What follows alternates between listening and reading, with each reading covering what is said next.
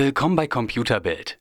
Das sind die News des Tages. Langsam wird es was mit den elektrischen Tretrollern. Wohl im Mai soll die Ampel für die Plefs auf grün schalten, wenn zahlreiche Zeitungsberichte recht behalten.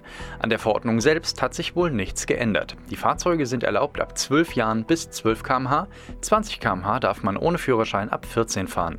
Mit einer Haftpflichtversicherung ausgestattet geht es dann ab Mai wohl endlich los. Nicht betroffen sind elektrische Skateboards oder sonstige Fahrzeuge ohne Haltestange, denn hier wird es eigene Regeln geben, die derzeit in Arbeit sind. Mit Plefs bis 12 km/h dürfen sie übrigens auf Gehwegen fahren. Darüber hinaus müssen sie Radwege, sofern vorhanden, benutzen. Facebook-Nutzer in Italien haben Optionen für das Bezahlen per Facebook entdeckt. Es scheint, als bereite das Unternehmen eine zusätzliche Funktion vor, mit der sich ähnlich wie bei Apple Pay Zahlungen per App durchführen lassen.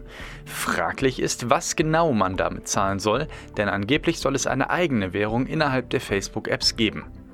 Sind also nur Zahlungen für Dienste innerhalb des Ökosystems vorgesehen oder wirklich NFC-Transaktionen an der Kasse? Lange kann es nicht mehr dauern. Facebook war am 13. März für viele Nutzer nicht erreichbar und hat die Probleme stundenlang nicht in den Griff bekommen.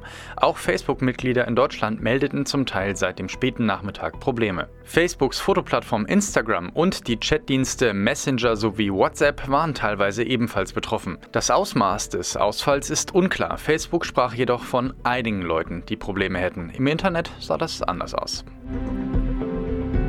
Die Diskussion um die Urheberrechtsreform unter Artikel 13 spitzt sich zu. Offenbar steht der Gesetzentwurf nicht nur vor der finalen Abstimmung, sondern auch vor einer völlig neuen Welle der Kritik. Auslöser ist erneut der CDU-Abgeordnete Axel Voss, der in einem Interview mit der Deutschen Welle gesagt hat, dass YouTube eine Plattform sei, die ihr Geschäft auf dem Eigentum anderer Leute aufgebaut habe und man deshalb über deren Existenzrecht sprechen müsse. Gegner der Reform hatten bereits befürchtet, dass YouTube mit Artikel Artikel 13 riesige Schwierigkeiten bekommen könnte. Und nun interpretieren sie die Aussage als drohendes Verbot. Gute Nachrichten gibt es für Model 3-Fahrer. Per Software-Update gibt es mehr Reichweite und sogar mehr Performance. Rund 25 Kilometer mehr lässt sich mit einem vollen Akku fahren, sofern man die neueste Tesla-Firmware benutzt. Tesla erreicht dies durch Änderungen an der Motorsteuerung.